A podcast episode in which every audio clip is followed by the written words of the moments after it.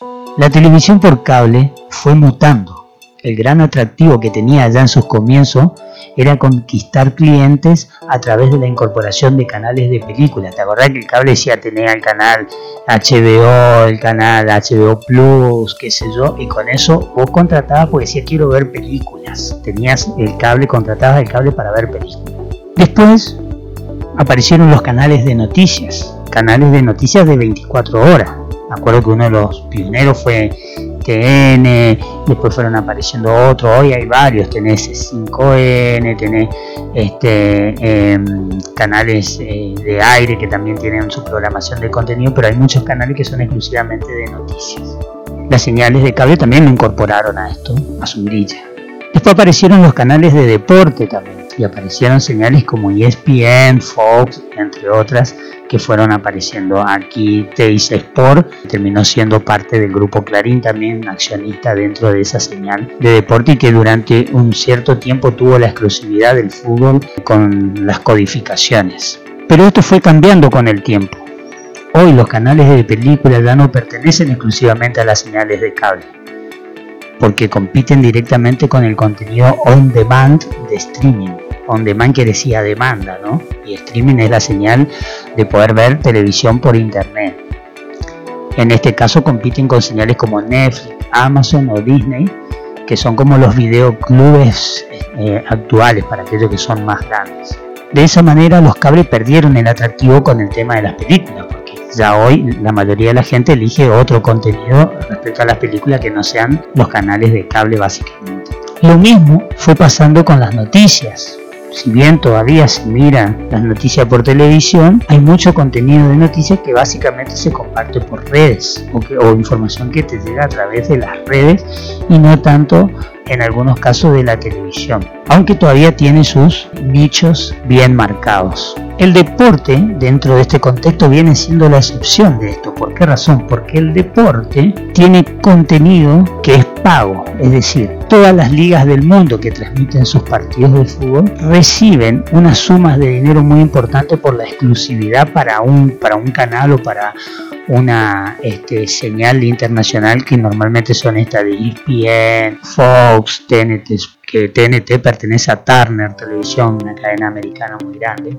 Pero este contenido todavía se sigue consumiendo dentro del cable, básicamente se sostienen por los contenidos de deporte. ¿Por qué razón? Porque allí uno puede ver los partidos, el partido de Messi, el partido de Argentina, eh, o, distintos contenidos que tienen que ver con deporte, lo que le gusta el MMA, el boxeo, eh, o el básquet, la NBA, o, la liga de rugby, qué sé yo.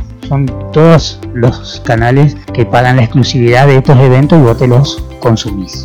La noticia en estos días es que el Estado argentino, a través de la Comisión Nacional de Defensa del Consumidor, que pertenece al Ministerio de Desarrollo Productivo de la Nación, agarró y le dijo a la firma de Walt Disney Company que tiene que desinvertir. Viste que es raro que el Estado le pida a, una empresa que desinvierta, no que invierta, que desinvierta. Y esta noticia que por ahí no era muy conocida empezó a tener cierta relevancia en la y dispuso que eh, tiene que restaurar la competencia efectiva en el mercado, así lo describió, de la comercialización de canales deportivos servicio básico por cable. Ahora, ¿qué quiere decir esto? Bueno, te voy a contar.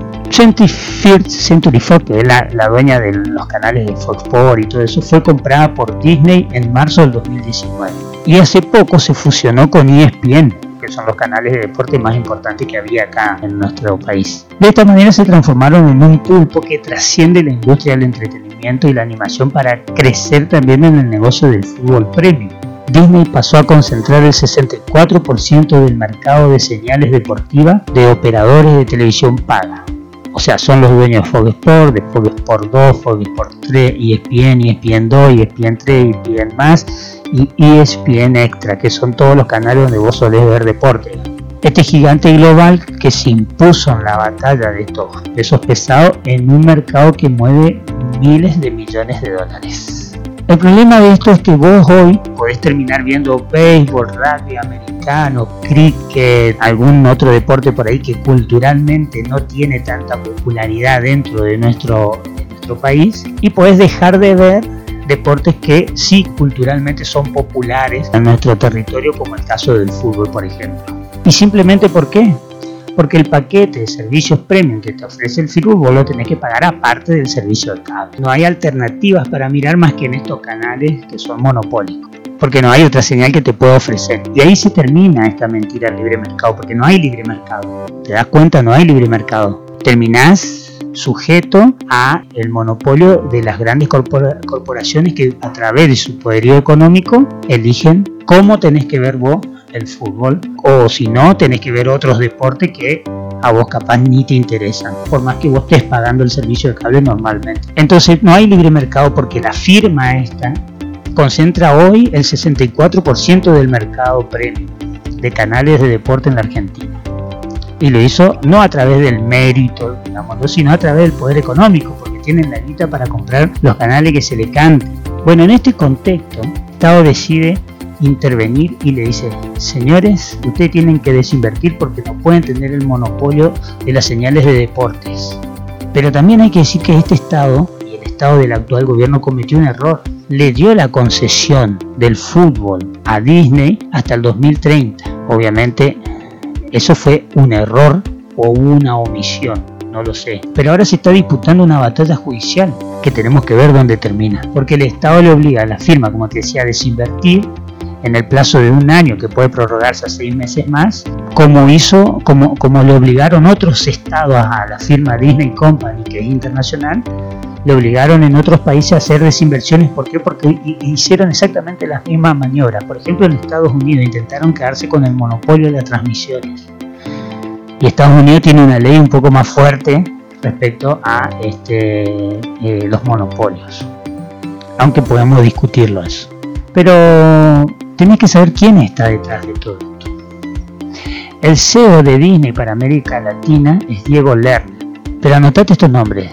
Lerner, Guillermo Tabanera, que es el gerente de Disney para Latinoamérica, y el productor Juan Cruz Ávila, el, que, es conocido aquí en Argentina, que es el CEO de Hotels, que la productora de programas de Fantino y es además ultramacrista, que también eh, hacía los programas de, en su momento de eh, Pamela David en América.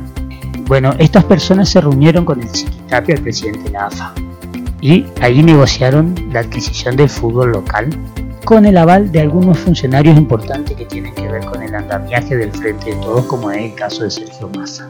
Ávila, que se desvinculó de América, donde producía, como te dije, Animales Sueltos y otros programas, fue a parar al canal eh, La Nación Más, que casualmente tiene capitales del grupo Macri y que se instaló entre los primeros canales de sintonía de la grilla, Viste que en el cable vos tenés una grilla, bueno, ellos están en los primeros. ¿Por qué? Porque normalmente la gente consume los primeros canales. Eh, los canales del 60, 70, el 80, eso por ahí son canales que normalmente la gente no consume mucho. Siempre se consumen como los canales más, más bajos. Así que no es inocente la instalación del canal más de dentro de esas. Que además es un canal que todo el tiempo le está pegando y pegando y pegando y pegando y pegando al gobierno. Ahora, ¿qué hizo Lerner? Lerner eh, se quedó con los beneficios del fútbol. Estuvo al lado de Macri hasta cuatro días antes de terminar el mandato de Macri. Y no es casualidad que en el 2018 haya dejado eh, manejar Disney y Europa porque él vivía en Londres y se vino a vivir a la Argentina para instalarse eh, aquí en nuestro territorio. Y en marzo del 2019 compró con la firma Disney 25th Century Fox, que es la dueña de Fox. Y ahora este año se hicieron con la señal de ESPN, como te contábamos anteriormente. Estos monstruos de las comunicaciones son quienes mañana van a decidir qué es lo que tenés que mirar y cuándo lo tenés que mirar. Si el Estado está presente y defiende nuestros intereses, no vamos a tener salida y vamos a terminar en las garras de estos monopolios internacionales que van a manejar la comunicación, no solo del deporte, sino la comunicación en general. Esto pasa en todo el mundo, se judicializó el tema y vamos a ver qué dice la justicia esta que está desde lo personal creo que necesitamos retomar una ley de medios que nos permita acceder más libremente a contenido de distinta índole con el derecho a elegir lo que queremos consumir para tener más variedad, para tener más eh, contenido, para que haya más señales, para que no estén concentradas en pocas manos tantas señales como lo están hoy en la Argentina. Sabemos que el grupo Clarín es dueño de infinidades de señales, tanto de radio, televisión, medios gráficos. Actualmente también tienen la fusión con lo que era la telefonía, este, y ahí también se quedaron con un mercado gigantesco. elegir lo que queremos consumir, esa es la verdadera libertad según mi punto de vista. El libre mercado, como viste, solo favorece a los poderosos para que día a día sean más fuertes. Si el Estado no interviene en esta situación que está pasando con la compañía Disney, el libre mercado deja que estos poderosos adopten y se hagan con los contenidos, en este caso del deporte que se ve en la Argentina. Prácticamente el 70% de los contenidos de los canales que difunden deporte quedarían bajo su órbita. Por eso el Estado tiene que interceder. Más allá de sus errores, tiene que interceder para tratar de intentar defender los intereses de todos. Por supuesto que los funcionarios tienen que estar a la altura. El libre mercado solo favorece a estos poderosos que día a día son más fuertes y manejan sus tentáculos para decirnos lo que vamos a mirar. Ojo que no terminemos mirando un partido de cricket de equipos británicos contra equipos de la India.